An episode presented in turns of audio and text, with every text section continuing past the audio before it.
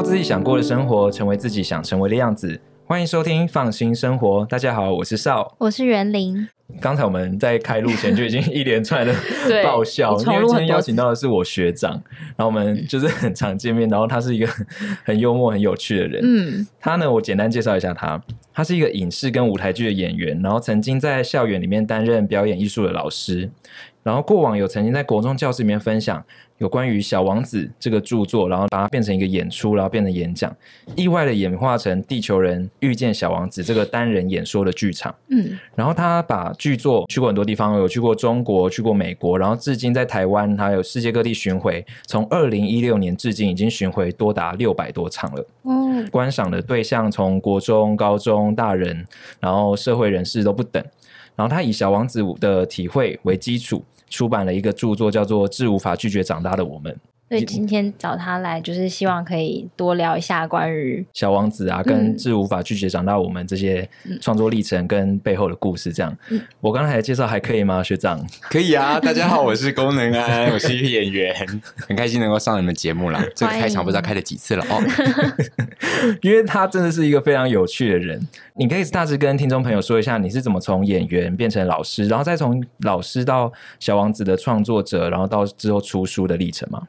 其实这些就是真的是意外旅程，你完全没有在你人生当中说我要计划这件事情，然后没有要设想好我在几岁的时候要完成什么事。我相信很多人人生大概就是这样吧。嗯，所以我就是很单纯的一个大学生学表演的人毕业，然后毕业来台北闯荡一年。那时候先来台北，在民权东路那时候有一个剧团叫无独有偶工作室剧团，他们后来搬到了宜兰。我那时候第一个甄选上的剧团，我毕业的第一份工作就是跟他们一起工作，嗯、所以我们呢就是从台北一起搬家搬到宜兰，然后跟他们那边工作了半年。那一年二零一三年吧，上半年整个跟他们工作合作案要结束的时候，只有想的是，哎，那我下一份工作到底要在哪里啊？所以不知道下一出戏在哪，然后也没有任何演出机会，所以当时就有点慌张。很意外的就是高雄有几个同学毕业了嘛，他们就在高雄已经担任表演艺术老师了，嗯、所以他们就说，那你要不要来高雄教书？我说，哎，好啊。所以当时其实真的非常的单纯。也很现实的是，我需要生活，我需要赚钱。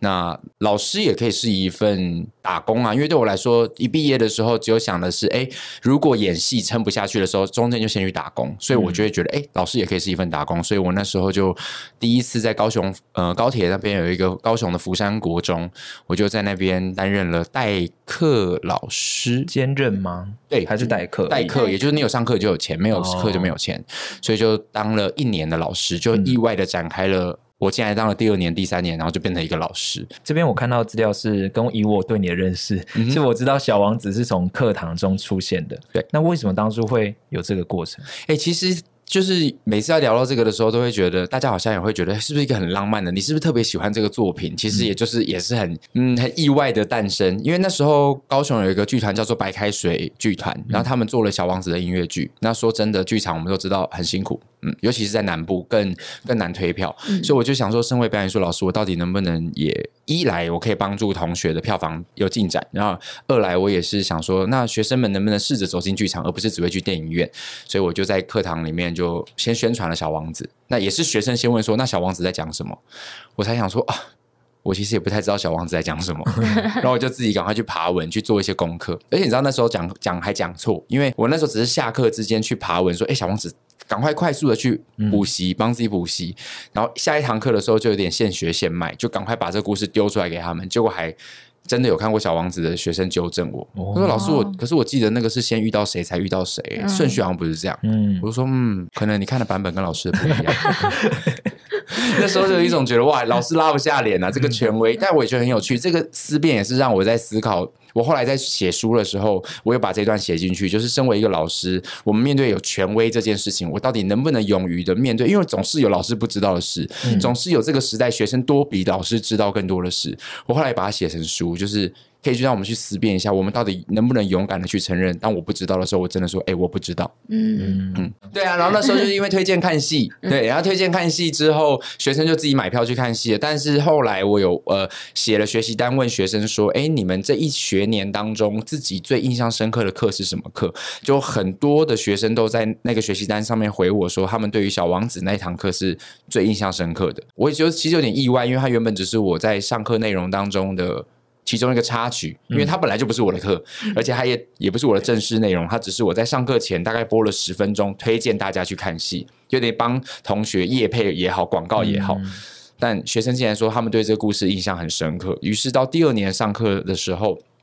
我又教了第二年的书，然后我就想说，哎，那是不是可以把这个故事变成我的课？嗯，因为去年学生反应竟然这么激，呃，不是激烈啊，去年反应那么好，那我今年就认真准备这堂课。嗯，于是第二年我就跟我的同学白开水剧团说，哎，你可不可以给我一些演出片段？然后我没有要播整部，可是我想要自己在教室里面演绎，把这个故事讲完，然后穿插一些他们当时已经现有的音乐跟影片片段。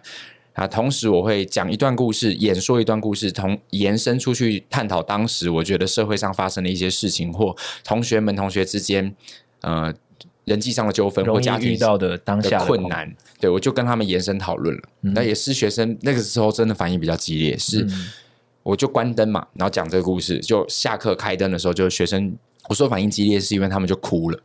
那我想说，这 这有没有搞错啊？就是对啊，就是我我不是我没想到学生会这个反应，嗯，那我也没想到说哦，我要把学生弄哭，就我不是以说哼我要把你们弄哭的这个出发点去备课。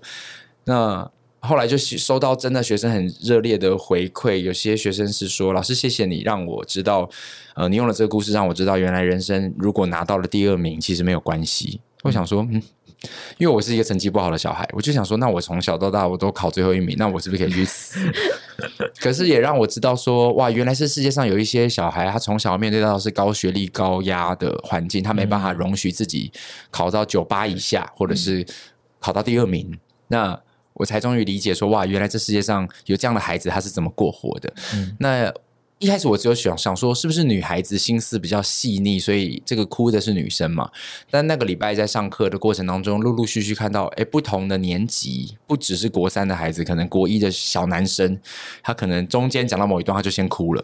嗯、对，我是想说，哇，我也不知道他到底发生什么问题，只是想说，原来这个故事在不同段落、不同年级、不同性别，都会触及到他自己的生命。嗯，所以这我就去第二年继续讲。嗯，因为像你刚才说，你那时候其实也不太知道小王子他在讲什么，嗯、然后也不知道为什么底下同学们反应会这么热烈。嗯，可以大致先跟听众，有些听众可能也不知道小王子在说什么。哦，对耶，你可以先大致介绍一下吗？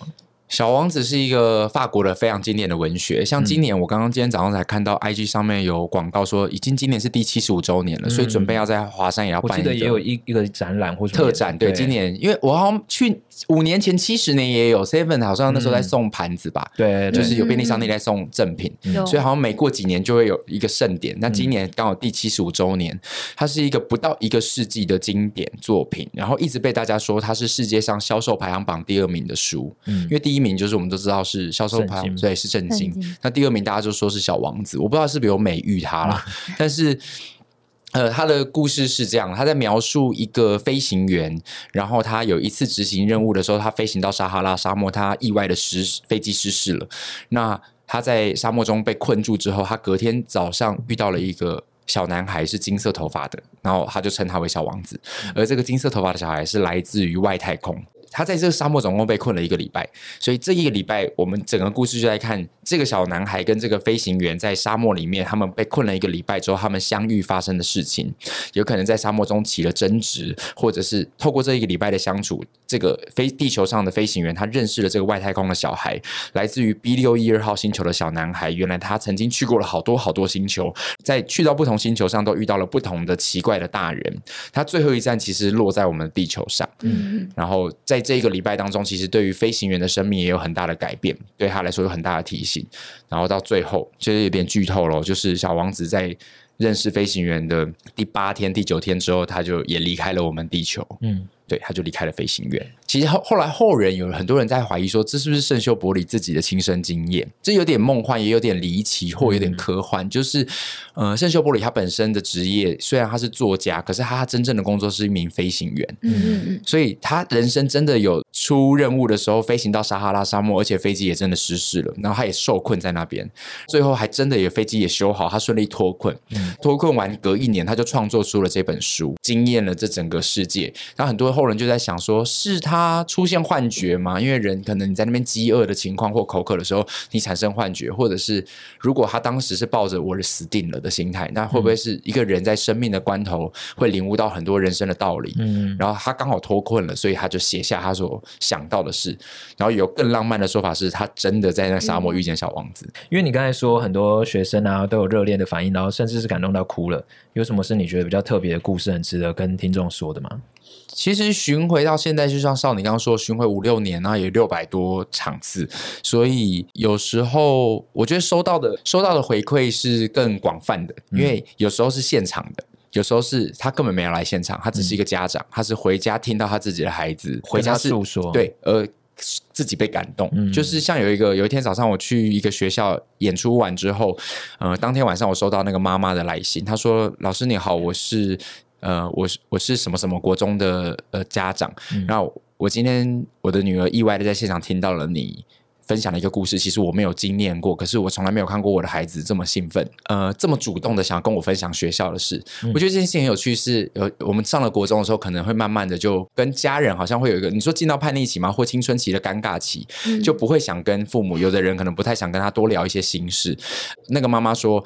他的女儿很兴奋的跟他分享很多很多他今天在学校经历的这一件事情，然后晚上的时候，女儿还在枕边跟他讲了一次他听到的故事。嗯，他就说：“我身为一个母亲，我第一次听到我的女儿为我讲故事，我觉得我非常感动。嗯”然后他就写了那一个感谢文到我的粉专里面，我就觉得哇，好特别的。嗯，那当然这些都是比较正面的，当然也有一些。负面情绪的，比如说有曾经有一个也吓到我的是他给我割腕的照片，因为他自己有在玩蓝鲸游戏，但我其实不是很懂这个，这是一个你上网，然后他会下指令要你做什么吧？对，那个指令到最后其实会危害到性命的，嗯，他就是一项一项任务。嗯，然后他们会在那过程当中，也许改变自己的想法。所以那个男生就直接说：“老师，你听过蓝鲸游戏吗？”然后我说：“哦，我有听过。”下一张照片就是他割腕的照片，这样我就想说：“哇，怎么那么血淋淋？”他就分享他的生命是负面经历，然后他今天听了故事之后，他的感受是什么？嗯，这都是有时候会让我觉得巡回太多的时候，有时候会累嘛。但是我觉得最开心的是收到这些回馈，嗯，虽然你会可能收多了，你也会觉得啊，好像大同小异，就是大家说的都差不多是如此。可是当看到有些生命它很真实的在你眼前落泪的时候，像我之前去台北士林有某一所国中，也是一演完，有一个女孩子就跟我说：“老师，我我是女同志。”这样。然后她就说她家人不能接受她，就一直哭一直哭。她说她不知道该怎么办。也许看一个故事或看一场演出，你可能有一些感动。也许那感动只会帮助你一个礼拜，你很快就会回到你的生活节奏。嗯。但是如果在这个礼拜，至少我能够给她一点点力量。如果在这个礼拜，呃，她可以好过一点，我觉得那好像我也在做一件很有意义的事。才发现说哇，有各种不同在面临到生命的危机的，嗯嗯，以及尤其是高材生们，像我去高雄雄中演讲也有。老师们说，他说很庆幸他的学生有听到，因为有一个学生上礼拜也是有忧郁症，然后走到顶楼，然后被另外一个同学抓住。所以我想说，哇，这都是好难想象的世界哦。嗯、就是原来，呃，我能够带着这个故事，然后去走遍台湾，然后去到接触到这些人，我都觉得还蛮，我一来觉得自己幸运，二来也觉得还蛮有意义的。这样，嗯。而且你会没想到，就像有时候我们长大了，或是我们的长辈会觉得，以前的年纪有什么好烦恼的？嗯、你觉面对这些事情有什么好不能解决的？你出社会之后才才更怎样怎样怎样？但是他们都不知道，其实他们也背负着很多不同的压力。嗯、也许小小的一个演出，或是小小的一个提醒，他们就可以走出来。希望啦，嗯，真的很希望。但是有时候也是有一个压力，那个压力是我我不知道大家或各位听众有没有看过那个解忧杂货店，嗯，就是那个老板就是在他的杂货店门口给了很多意见，很多年之后他在翻那个报纸，意外的看到他曾经给过意见的人，他出了一个新闻事件，他感到非常自责，嗯，然后他就怀疑说，我会不会曾经做了一件事情，也对别人的未来有一些负面的影响，嗯，这也是我自己在想的，就是我好像也是一个行动的解忧杂货店，嗯，很多人就说老师我谢谢你，谢谢你，因为你我勇敢去追梦，因为你我怎么样。我曾经也在一度的在自我怀疑，想说，那如果十年之后他很后悔他走了这段路了呢？就是我因为看你的演出，我觉得我要去追梦，但我碰到钉子了，原来世界跟我想的不一样。嗯，我其实也有很多自我的怀疑过。我最后的我自己也在我的 Podcast 频道有提过这个疑问，然后我自己也在我的节目里面我有讲到说，我自己后来觉得，但至少你试过啦，我觉得好像那个过程当中也是最重要的，因为现在我自己也在我追寻我的梦想的道路上，如果。二十年之后我没有走到我真的想要去到的地方，但我至少知道我有走过这二十年，而不是我最后一直留在学校教书，因为我知道这不是我最后想做的事。嗯，而如果我都不敢去做，我还一直留在学校，是妥协于我生活上的需要的话，那我觉得二十年之后的我还是会很后悔，说你怎么不去试试看？是对。那如果真的二十年之后有学生，呃，遍体鳞伤告诉我说他追梦，然后他撞到了什么？但我会跟他说，我觉得人生做的每一件事情都没有浪费的。所以，即便你做了，你觉得好像跟跟你人生都无关，可是它都在累积你成为现在的你的样子。所以，发生的每一件事情一定有它的意义。嗯，刚才有听到你的演出都会融合当下时事，那有什么你融合当下时事，然后反而得到一些比较特别的经历的吗？性别议题，嗯嗯。我在演出当中，我不是整个演出都只有讲一个议题，那我有很多想要探讨的。其中一段我有讲到关于性别议题，但我不是在里面要告诉大家说这是对或错。我在里面要讨论的比较像是，我们可以有自己的立场，可是我们不能因为我们自己的立场去站在攻击，我们不能有外在的攻击行为，我们不能口出恶言。即便我觉得，嗯、呃，你觉得我不认同这样性别取向的人，但是你可以。不认同没有问题，但你不应该伤害他们。嗯，所以尤其以前在教育现场的时候，一个班级上出现了一个性别气质比较跟，尤其是男孩子性别气质不一样，反而对于比较阳刚的女性，大家好像包容度比较高；而对于比较阴柔的男性，大家包容度反而他就是很极端。嗯，一来就要不就是他的性别特质非常强烈，强烈到大家非常喜欢他；要不就是这种性别特质非常强烈，强烈到大家非常讨厌他。嗯，所以。在这样的孩子出现的时候，我也在想，是我该怎么去引导他们。那我自己也在小王子的过程当中拉了一段，特别在讲呃性别这件事，我们怎么对待，怎么看待。那当然也曾经就遭过一些负面声浪，就是会听到有一些孩子可能是会自己偷偷跑过来跟我出柜的，说老师谢谢你，让我更有勇气。这样，那负面的就是曾经去过一个学校，然后我就感觉到，哎，教室后面怎么有点骚动？嗯，就是通常是。结束之后，大家就会过来跟你致谢。可是我感觉到最后面是有有在情绪的，有情绪的声音。嗯，然后我就靠近，就发现，哎，是家长在对主任在指责辅导主任说：“你们学校怎么会因没有经过家长同意举办这种活动给学生？”嗯，然后我就想说去关切一下，我就说：“妈妈怎么了？”他就说：“你怎么可以在学生没有自己的思考能力的时候，灌输他们这样不良的观念？”那我那时候就想说，我第一个其实有点不认同的是，妈妈你怎么可以觉得一个国中的学生、国三的学生他没有自己的思考能力？嗯嗯，而且学校我们不是一个封建的体制，我们是一个多元的地方，我们应该要提供的是你的思辨，你我可以给你这个想法，你可以自己去判断，而不是我只告诉你一种想法，而且你要真坚守这个信念。但因为内容真的太多了，我不确定妈妈讲的是哪一段，所以我就问妈妈说：“妈妈，你说的是哪一段内容？”因为我讲了太多内容了。她说：“你刚刚最尾巴讲的那个，我很不满意。”我想说最尾巴，我讲的是，如果你成绩不好没有关系，你应该要找到你自己人生的方向，去努力往前。嗯，他说我刚刚的小孩听你在讲最后那天花乱坠的，我我觉得我小孩在现场听，我觉得很痛心。我想说妈妈在讲升学嘛，我说好，妈妈你讲的是呃最后一段在讲升学体制吗？他说如果你也是基督徒，如果你也是上帝的小孩，你怎么可以讲这种话？因为我在我的演出当中有时候我是基督徒，嗯，我就想说讲到宗教了，讲到宗教就我会又直接脑补，我想说就跟性别有关啊，因为。我记得圣经上，上帝没有说你成绩不好不行，你一定要成绩很好。上帝没有讲过这件事，嗯、所以我就说：“妈妈，你讲的是是哪一个部分呢？”然后妈妈就拿一封信给我说：“这个信给你，希望你十年之后不会对你自己现在讲的话后悔。”妈妈就走了。然后那个信打开，其实对我来说也很冲突。是那是一个非常温暖的信，就妈妈写了满满的祝福，当然用了很多基督徒会用的用语，嗯、以马内利啊，耶稣爱你啊，哈雷、嗯，就是类似认你荣耀神的名，就是有很多我们在呃基督教里面我们会使用的祝福语词。哦，我就很困惑了，妈妈好像在丢垃圾，妈妈没有在跟我沟通，妈妈就有我不爽你，然后丢了很多情绪，但妈妈没有跟我说我到底你哪里让我不爽。嗯。所以我最后就在家里，就在我的粉砖上面拍了那一封妈妈的信。当然，我有点刻意，我有挂那个彩虹的旗子在旁边，嗯、拍了那张照片。然后针对妈妈那一昨天的呃那一天的早上的事情，我就回复妈妈。后来就也遭到了很多，就这个事件我还以为结束了，结果没想到它继续延伸烧下去。嗯是我后来回到我第一年教书，因为现在有很多学校是变得每一年都会固定找我，他们今年演完就会说：“老师，你明年一定要再留时间给我们。”所以有些学校变得是你要说常客嘛也好，就是他们固定变老班底。那我要再回到第一年的学校回去演的时候，他们就会说。能安，我们现在群组里面有出现了一些些声音，这样我就说是什么，然后我的同事就传截图给我看，就里面的声音就是有家长委员就说，呃，能安老师的演出内容看起来还不错，可以纯欣赏，但对于孩子来说，我们觉得可能会有反意反社会人格的形态，会告诉孩子说大人不懂孩子，告诉大人说大人不理解孩子，然后孩子想做什么都可以，会让学生产生一种不切实际的虚幻感，嗯，然后。然后也会造成孩子觉得他，他们会变得很爱挑战长辈，对对，很很爱挑战长辈。嗯、我觉得就他的内容来看，可以给大人看纯欣赏。可是就我自己来看，我我觉得不适合给这些年纪的孩子看。嗯，然后贴了一张照片，是我二零一七年在台北华山，我因为我是耀眼的团员嘛，我有演那个耀眼的音乐剧。二零一七年我拿到了一个角色是，是这出戏叫做《Daylight》，然后我那一出音乐剧里面，我饰演的角色是。是一个同志，所以有一场戏是导演要我跟另外一个男演员只有穿内裤在舞台上。那那场戏不是什么情色戏，就真的只是两个男生，然后在家里聊说宵夜要吃什么。嗯、其实那是非常简单。可是我们都知道，媒体通常为了要宣传戏，我们需要找比较耸动的字眼标题去吸引大家点进去。所以那标题可能就说什么“功能安挑战男男床戏”什么之类的，可是其实内容根本就不是。嗯。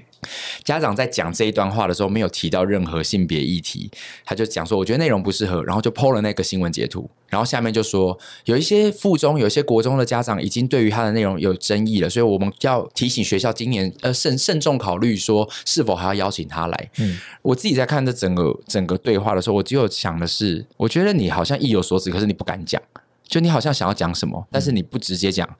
那我觉得，如果你宁愿大，我宁愿你大方的在群组里面说，我们是一个反同立场的家长，所以我不支持他讲到同志的议题，我们禁止他进来。我觉得你坦荡荡，我甚至觉得哦，我我可以敬佩你。嗯，可是你讲了一些。边边的东西，然后拐弯抹角，对，拐弯抹角，我就觉得你好不直接，你好糗。学校真的很有智慧。我觉得主任回的话，我从来没有想过主任会这样回。主任跟家长们说，南安老师现在的工作已经不是一个老师，他是一名演员。演员的职业就是饰演角色，世界上各种人都有可能成为一个角色。我们今天不会因为梁朝伟在色戒里面，他大胆的裸露了他的下体，嗯，然后说。走在路上，你看到梁朝伟说：“你这个铺路狂，你变态，你竟然在荧幕里面露出你的性器官。”嗯，我们不会因为安海瑟薇在《悲惨世界》里面饰演一个妓女，而在路上泼他说：“你这个道德沦丧的女人。”嗯，就因为那是他的工作，所以他说能安老师的工作，他就是一个演员，他在诠释一个角色，所以我们学校给予他的专业领域上给予绝对的尊重，嗯、我们不会去对他有任何的批判。我觉得学校好很有智慧的回应哎。对啊，然后学校就说，如果今年家长们都有疑虑的话，我们会提供呃同意书，所以孩子们拿到家长的同意书，确定家长说我同意我的孩子去看，那他就可以入场。那如果你不同意，我们就不会逼迫孩子一定要看这场演出。家长们又采了这个同意书，就借题发挥说，嗯。那既然是有疑虑才要我们写同意书，那既然有疑虑，为什么还要办这个演出？是不是就可以不要办了？嗯，结果学校就说，其实我们对于这个演出完全没有疑虑，因为有疑虑的是各位家长，所以这个同意书是给各位家长的，不是我们。嗯，然后我最后就直接问到一个重点，我就先问同事说，我想请问一下，发这个发起这一个提议的这个委员，他本身看过内容吗？然后答案就是没有。嗯。所以里面其实有很多家长都是没看过内容的，但我就觉得他的那一段对话截图很有趣，因为他讲的很像他看过。他说：“我觉得就他的内容来看，就是不适合。可是你连看都没看过，你听到别人说一个片段，嗯，你就结论了，然后你要进去一个群组里面煽煽动这整个群组，我就觉得这件事情非常的。”对不起，我要用严重的词了，就是我觉得比较愚蠢一点点。嗯，就是你怎么会断章取义？对，你怎么就是标准的断章取义啊？你都懂断章取义的意思了，嗯，你怎么会没有意识到自己有这个行为？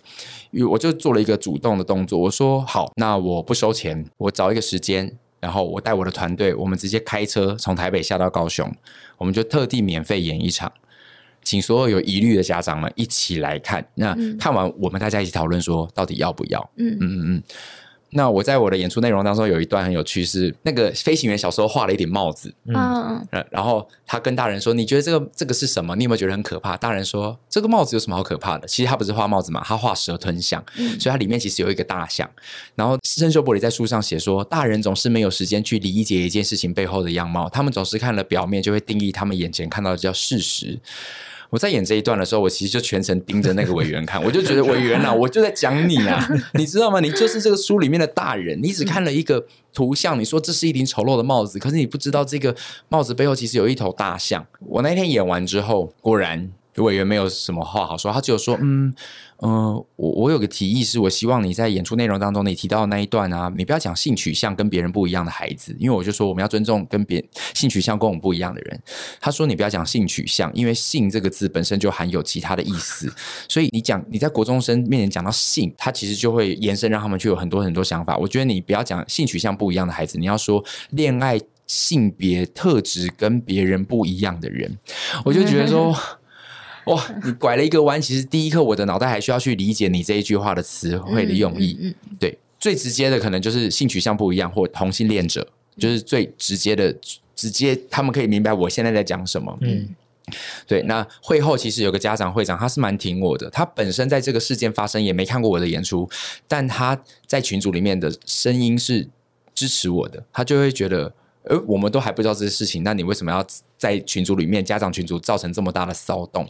他当天有来现场看，其实他看完的时候，他就有说：“委员啊，你要不要跟龚老师道歉？”当天因为我很害怕有呃延伸后后续有很多很多的事情，所以我的朋友们都有在现场看陪伴我，然后他们都可以作证，现场是没有任何一句道歉的声音的。嗯，我是觉得他欠我一个道歉，但没关系。嗯嗯，所以那一年还是很顺利的办了这场演出。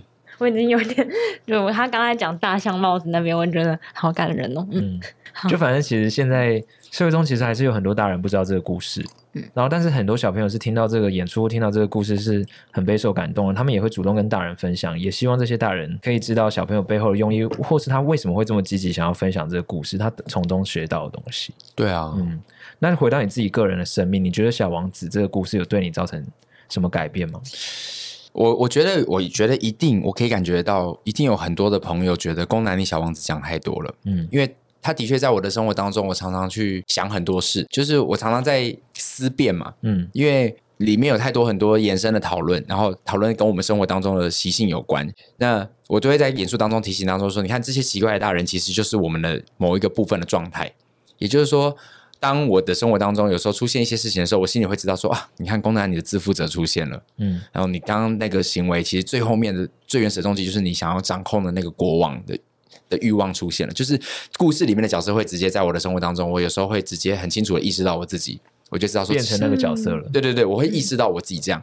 嗯，也当我这样的时候，身边的朋友会说：“公仔，你真的是小王子讲太多了，你不要一直讲好不好？”有的人会说：“你干嘛这么累？你你想要 judge 别人，你想要攻击别人，你想要讲别人坏话，你就讲啊！你干嘛要因为觉得说哦不，他可能有他的原因，他可能他说你干嘛要这么？甚至有的人会攻击我说：我觉得你现在好不像一个人哦。嗯，我有时候也会这样自我怀疑，但的确。”嗯，我现在还在找到那个平衡，就只要我自自在，然后我成为我自己喜欢的样子，我觉得好像也没有不行。有的人可能觉得自己的鼻子不满意，他去动了他的鼻子，嗯，但我觉得我自己哪一块有不好，我就去动我的里面那一块嘛，就是别人看不到的。嗯，所以我自己还在调整我自己。呃，对于别人说宫南你小王子讲太多，嗯，但是他对我最大的改变就是，我的确在生活当中也会更意识到自己的状态，意识到自己的想法。但我觉得我一定还是有我的盲点。所以小王子在每一年像巡回了五六年，有的人我可能想说，有时候想说这些老师每一年都看，他们会不会觉得很腻？嗯，可是也有很多老师每一年看的时候就会说，你今年怎么又讲的跟去年不太一样？可是这是我没有想到的，是哦，我就每天都在演，呃，不是每天都在演，我就常常在演。嗯，那发生新的事情，我就可能当下就想讲。而讲久了，这个东西就会变成我的固定内容，然后有些内容就慢慢的就消失了，就会被我被我一直在无形当中太旧换新。嗯，所以都是透过观众看过的观众，可能看了二三四五次才说，我觉得已经跟以前不一样。我记得你以前还有讲什么，我就说哦，对，这个内容我已经很久没讲了。嗯，对，那也就是这样，才在生活当中有很多很多的不断。我觉得像是自我操练吧。也有人就会问说，那你是怎么样变成？这样子的一个人，你的思考逻辑到底是什么？也是因为我常常透过我讲这个故事，我在思考思考，感觉自己最真实的那个不好的样子，或者是我们自己呃人的劣根性。那我透过自己感觉到事情，再去跟大家分享。嗯，我觉得这好像是比较是自我觉察力，可能也许提升了，对我来说。那其实那些故事你都把它写进书里。对，我后来觉得很开心。我去年就是意外的收到出版社邀请，说你要不要出书？我就在想说，书到底要记录我现在的演出？嗯，我那时候还很担心，想说我会不会书写了就没有人要来看戏了？对，就大家看完了，看像看剧本一样。我都看完了，我干嘛还要看你现场的？嗯，那我后来就自己想说，哎，那我可以写一些我现场不会讲的，啊，嗯，我就把，所以书很棒的是，我竟然有机会把一些我已经来不及在演出内容、演出中讲的内容，把它写出来，嗯，也刚好记录下来。什么样的是来得及的？什么样是来不及？应该是说，因为演出，呃，现场演出好，我在学校的话只有九十分钟，嗯，那我出去外面售票演出的话，我可能就一百分钟。嗯，那我想讲的事情很多，如果我真的全部都要讲完的话，真的是会没完没了。对，所以当现在这个当下，我觉得，我觉得我最想讲的议题有哪一些？对，我就会把它留下来。其他我觉得，嗯，这些议题好像不是说他们不重要，而是我觉得我有更重要的事情要讲。有些议题就慢慢的消失在我的生活当中，嗯，但是它还记在我的脑袋里，所以它也是珍贵，也是有价值的。所以有机会被文字记录下来，我觉得也是一件很棒的机缘。你这本书叫做《致无法拒绝长大的我们》，嗯，那为什么会下这个标题？是因为你意识到自己即将成为一个无法拒绝长大的人吗？还是你什么时候体会到这件事？小王子最后啊，就是在故事里面，他跟飞行员道别。嗯、那因为他前面有先去找蛇，所以蛇其实有碰了小王子。嗯、那大家在诠释那一段的时候，很多我也看过很多呃很多版本诠释小王子的作家被毒死，对，就会说小王子、嗯、那是跟死亡有关，嗯、想讨论死亡，因为很有趣。蛇在书里面有说。我可以把你送到一个你原本来的地方，它非常遥远，嗯、而且我可以解开所有的谜。那我就觉得人生最大的谜就是死亡啊，因为我们对于这边都是未知的。嗯，我也很认同小王子最后跟飞行员的道别，是他要去到很遥远的行星上面，象征着我们生命当中最后要跟我们最挚爱的人道别。嗯，但也很有趣的是，飞行员在书里面有一段是写到说，他在最后一段是恳请各位朋友们说，如果有一天我们看见小王子回来，一定要告诉他。他说：“你会认得那个小孩是谁？”嗯，我一直想说，那他既然都走了，他又怎么会回来呢？那到底是什么？我也在思考这件事。然后他说：“拜托你们，请你们不要让我难过太久。”嗯，然后我每一次其实，在现场我都是在演飞行员。然后我真的在最后一段的时候，我真的是恳请观众们说：“你们不要让我太难过。”嗯，有一天我突然演的时候，我也觉得我好像有另外一个感觉，是小王子的离开，并不代表的是。不一定代表的是死亡，小王子的离开、消失，有可能代表的是我们的长大。因为圣修伯里还说，小王子倒在沙漠里，一点声音都没有。长大也就是没有声音啊，根本没有一天是好。我问你少，你几月几号长大？嗯、根本就没有吧，对不对？就是我说哦，我十月二十一，我十八岁的那年的十月二十一长大吗？没有啊，我十八岁那年我还觉得我是个孩子。我二十岁我考到驾照的时候，我还是觉得我是个孩子。嗯、我一直到最近几年才突然发生一些事的时候，我好像某一刻想说，哎呦。我怎么长这么大了？嗯、所以长大了根本就没声音。我们甚至比飞行员还更不幸运，我们连跟自己道别的机会都没有。根本没有一天是我今天晚上睡觉是我最后一天当孩子了。明天睁开眼睛，我就是一个大人，根本没有。嗯、我们就是不知不觉的长大，而且我们还不能抗拒这件事。是最有趣的事情是，小王子在第一天遇到飞行员的时候说：“请你帮我画一只绵羊。”飞行员帮他画的是一只真的绵羊，他说他不要。嗯，飞行员画了好多只真的绵羊，他说他都不要。他说飞行员最后就失去耐心，是画一个盒子，说这个羊在盒子里。小王子说：“对，这就是我要的。”我就在想说，这就跟飞行员小时候做的事情是一模一样的。飞行员小时候画的是一个蛇吞象，他想要跟大人解释里面有大象，但大人觉得那是一顶帽子。嗯。但他小时候做过这件事情，他忘记现在眼前出现的小孩其实跟他就是一模一样。他竟然没有认出那是他自己，因为他拿出那个蛇吞象的时候，给小王子说：“我不会画画，我只会画这个。”小王子第一句话不是说我不要帽子，小王子说我不要一条蟒蛇，我也不要一头大象。嗯、飞行员吓坏了，我就想说你有什么好吓坏的？你根本就没有认得那是你小时候的自己出现了。嗯。所以在那一刻，我突然对于《小王子》的结尾有一个非常深刻的体悟。现在有六百场，我不记得我在哪一场开始，我的结尾最后整个都改变了。嗯，因为在某一场之前是某一个版本的结尾，某一个场次从意识到这件事情之后的那个场次，全部的《小王子》的结尾都被改成我在讲的刚刚的这一段。嗯，都在讲的是，我觉得那象征的是我们长大。嗯，也因为可能写书的关系吧，然后当要下这个标题的时候，我最后一段就把我刚刚讲的那些话都写在我的书的内容里面。嗯，当时写了想讲了很多，什么出发 B 六一二，什么就 现在想到觉得很恶心的标题。我写写了很多，然后我们跟朋友们投票讨论。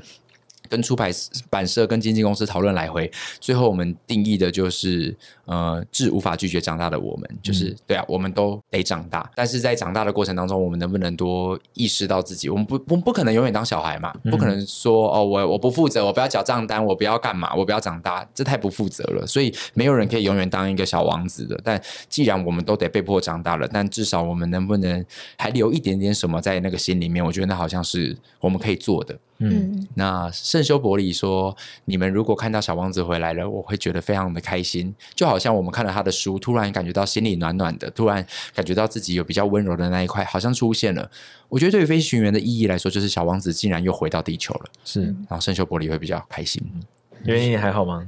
我我觉得刚刚他讲、那个，他刚才掉了几滴眼泪，对，就有有被感动到，因为。”我很小很小的时候看看过《小王子》，可是我觉得我那时候没有真的看懂他。然后，嗯、呃，我觉得那些故事就是他一我一直都记得那些故事，可是以前就是只会知道表面的意思。但就刚刚你讲完之后，我突然觉得他有触动到，很。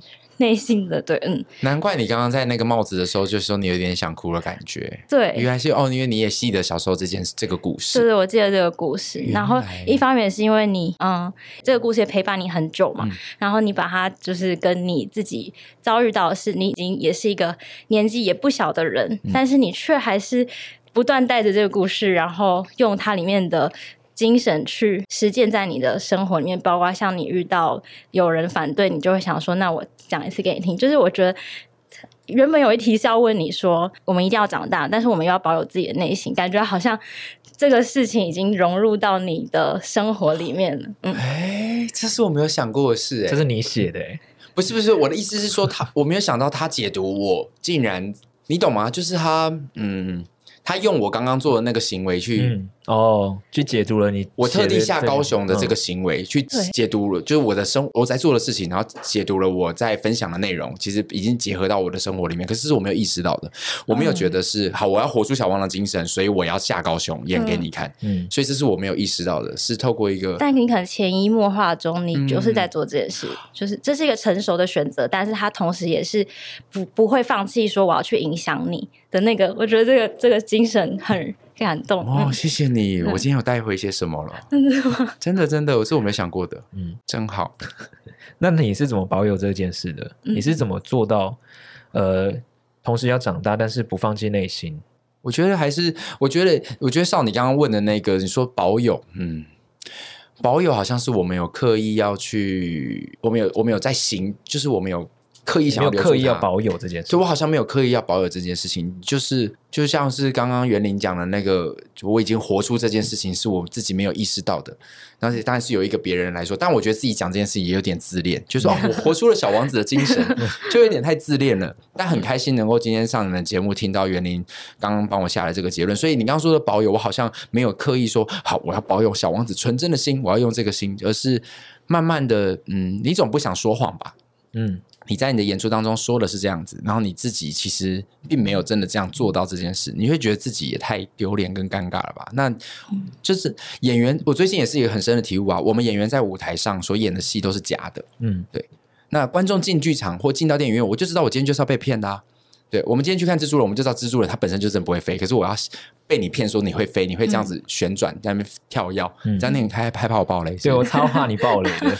对，那我的意思是说，我们都在透过一个故事，已经在讲一个假的事情了。有人说演员这个职业其实就是一个说谎家，嗯、我觉得说的很好，嗯、因为我们都在掉眼泪，对啊，对那些死亡啊、眼泪啊、嘶吼，全部都是我演出来的。嗯，可是我们却透过我扮演这件事情，让观众得到一个人生的真相。我们透过。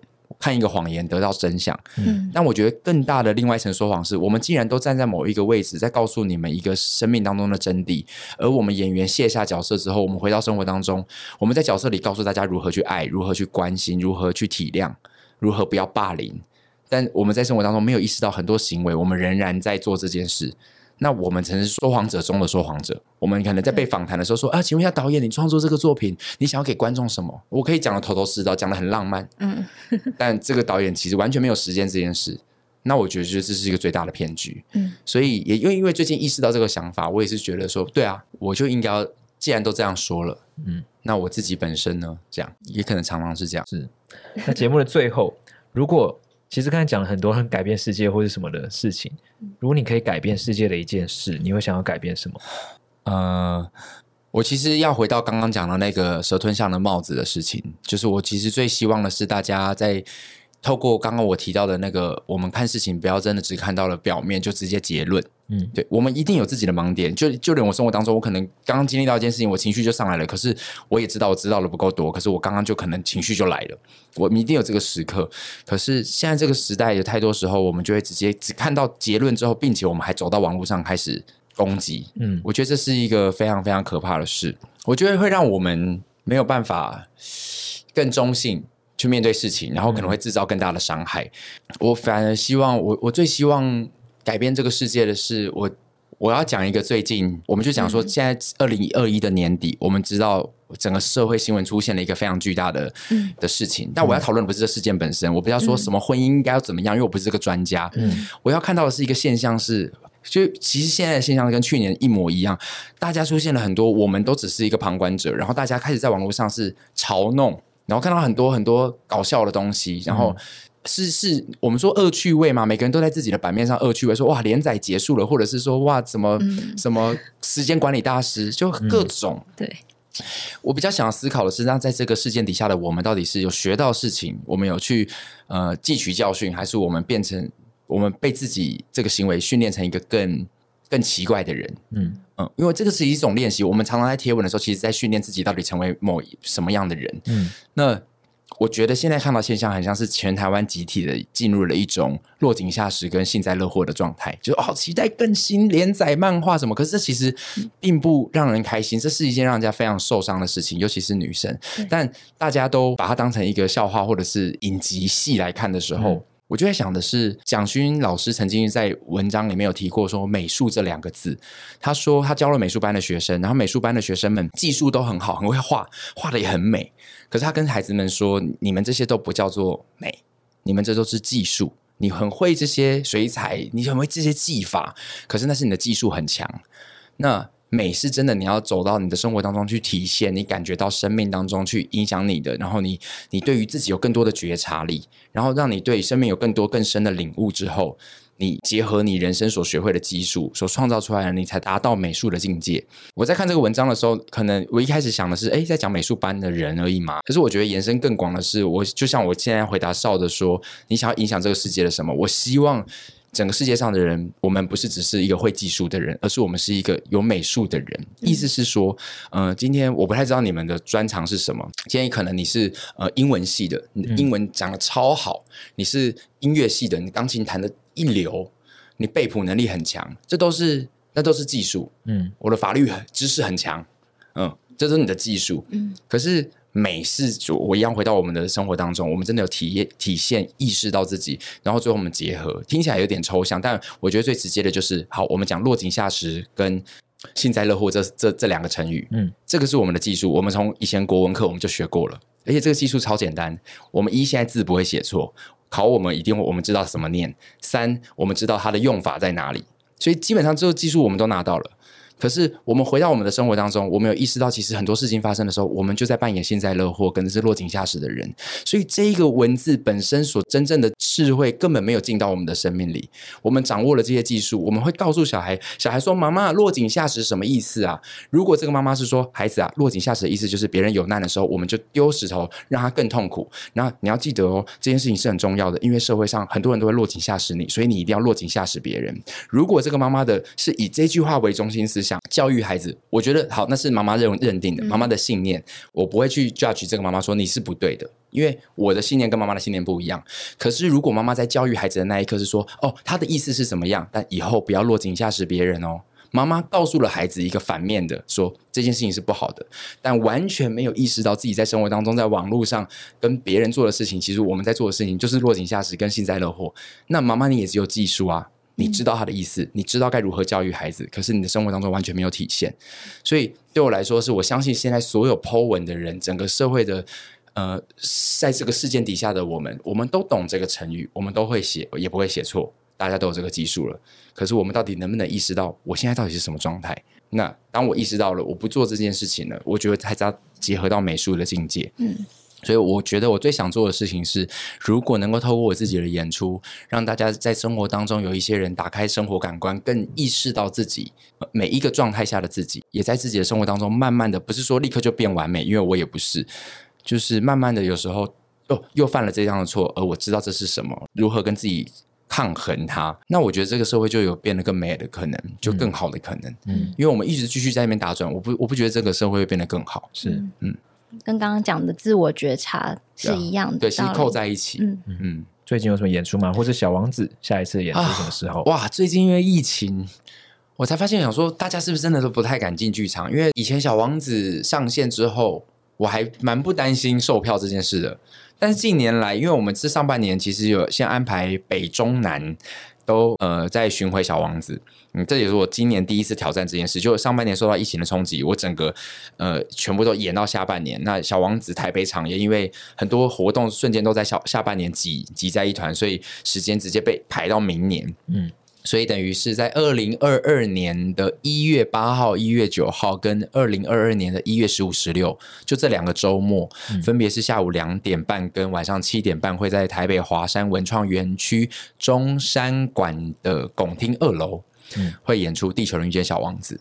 然后现在的售票系统是 TixFun 售票系统，所以呃，其实在 Seven 便利商店都可以买得到票。嗯。然后要搜寻粉专，就直接打你的名字就，可以打我的名字，或者打“地球人遇见小王子”，嗯，呃，就会看到售票页面的资讯。所以不论 IG、脸书打功能安，也会看到相关资讯。嗯，他的名字很特别，是皇宫的宫，嗯、能力的能，安心的安。哎、欸，很会介绍。你知道有一个，我我去学校演讲的时候，很多学校老师都会开场介绍我。嗯，曾经有去过一个学校那个。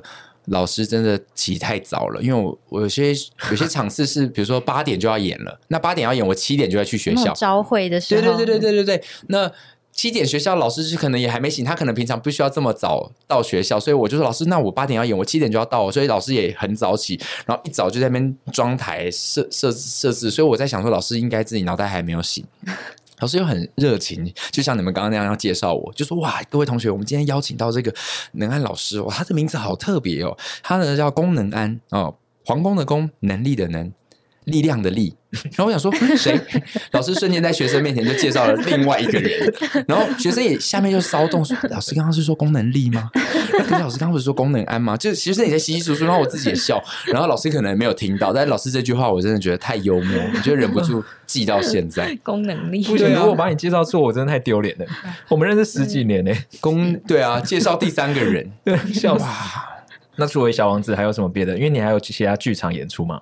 对，呃，还有剧场演出，现在有一个上线售票，在四月份，在高雄卫武营有一出音乐剧，叫做《没有脸的娃娃》。嗯，这这个戏我也很喜欢，它的前身名字叫做《扑克脸》。嗯嗯，他在讲呃一个真的症症状叫做莫比斯症候群，就是这样子的孩子一出天生出生的时候，他的脸上就有两条神经是没有办法工作的，所以让这样的人他的眼睛可能就不能眨，然后他嘴巴不能动，所以他的脸部是没有表情的。那这样的孩子，呃，一开始出生的时候，其实有可能会有一些生命危险问题的，因为他的眼睛没办法呃湿润他，嗯、所以在戏中有写到说，这样孩子有可能活不过几岁，这样就是说当时的呃，以他的症状来说，他活不到几岁。上网去查莫比斯症候群，就会看到很多类似的患者，呃，有贴出他们的生活的状态。嗯、那这个创作者，呃，是我身边一个很好的剧场朋友，他就呃身边刚好有这样的朋友，他就用了他的这个疾病。为题材创造出了这个音乐剧，叫做《没有脸的娃娃》。我自己还非常非常的喜欢，因为本身故事写得非常好。它主要要讨论的不是疾病本身，他就他要讲的是疾病本身其实不可怕。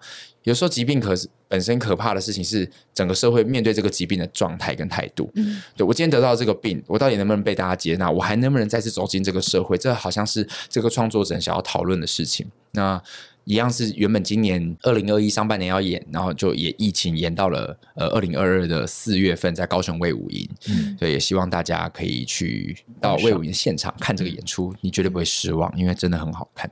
而且他自己也有自己的 podcast 频道，叫做“公五四三”，就是公偶戏三啦，就是我姓公嘛，所以公就是我的白宫的公，然后五就是一二三四五的五事情的事。